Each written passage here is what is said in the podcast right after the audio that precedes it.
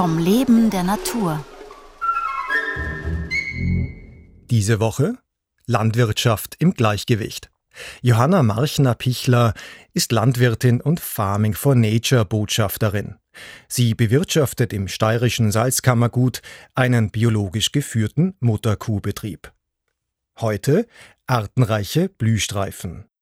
Die ersten Schritte, die wir gesetzt haben, die auch einfach zu setzen waren, muss ich sagen, war das äh, Stehenlassen von sogenannten Blühstreifen an den Rändern unserer Felder, die wir mähen. Das heißt, äh, einzelne Streifen in einer Breite zwischen ja, eineinhalb bis sogar acht Metern, die früher gemäht worden sind mit dem Motormäher, bevor man dann mit dem Mähwerk gemäht hat, bleiben stehen. Und da hat sie in relativ kurzer Zeit ein ganz toller Pflanzenbestand, ein Pflanzenreichtum entwickelt. Und äh, wenn man das mehrmals im Sommer dann fotografieren eben für die Dokumentation und uns in diesen Blühstreifenzonen aufhalten, merkt man, wie stark der Insektenzuzug ist. Also es zirpt, es summt, es brummt dort und beinahe jedes Jahr dürfen wir wieder ein neues kleines Blümlein oder ein Kräutlein entdecken. Oder bei Pflanzen, wo vielleicht vor zwei, drei Jahren nur ein oder zwei Exemplare auf einer gewissen Fläche vorhanden waren, sind es plötzlich schon über zehn. Es geht zum Beispiel bei einer Wiese bei einem Blühstreifen um das Vorkommen der Dichternarzisse.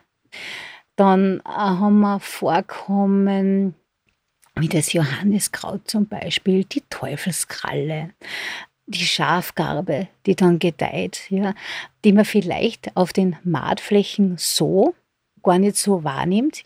Aber es haben eben diese Kräuter eine ganz große Bedeutung in der richtigen Zusammensetzung eines gesunden Weidelandes. Also das Grünfutter, was man für die Kühe mähen, was dann in Form von einer Silage oder von einem Trockenheu zur Winterfütterung für die Kühe bereitgestellt wird. Also da schaut man auch, dass immer das prozentuell gut aufgeteilt ist zwischen Gras, Kräutern, Leguminosen. Ja.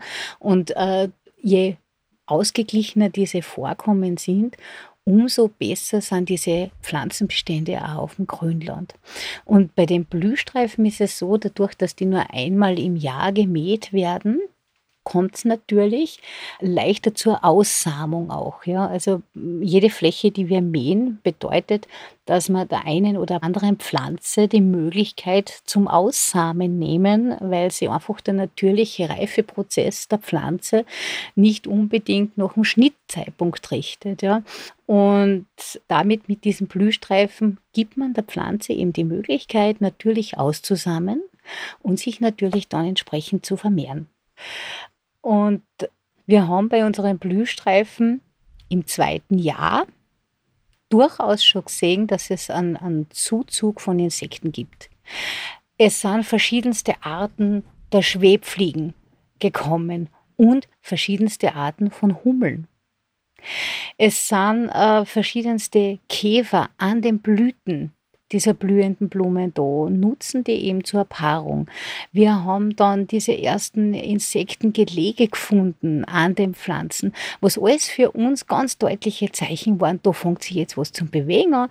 Wir haben nur in jedem Jahr, äh, seit wir eben ganz bewusst für uns entschieden haben, dass wir einen sehr ökologischen Weg unserer Landwirtschaft gehen, in jedem Jahr eine neue Schmetterlingsart entdeckt.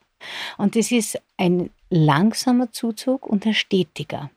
Und da kann man eben an den kleinen Dingen, wenn wir von der Größe von Insekten sprechen, äh, sehen, wie sie dieses Angebot entwickelt und hat dann auch diese Freude zu sehen, dass man da tatsächlich auch mit kleinen Schritten ganz viel für Naturschutz schon machen kann. Morgen um 5 vor 9 Enge Bindung zur Herde.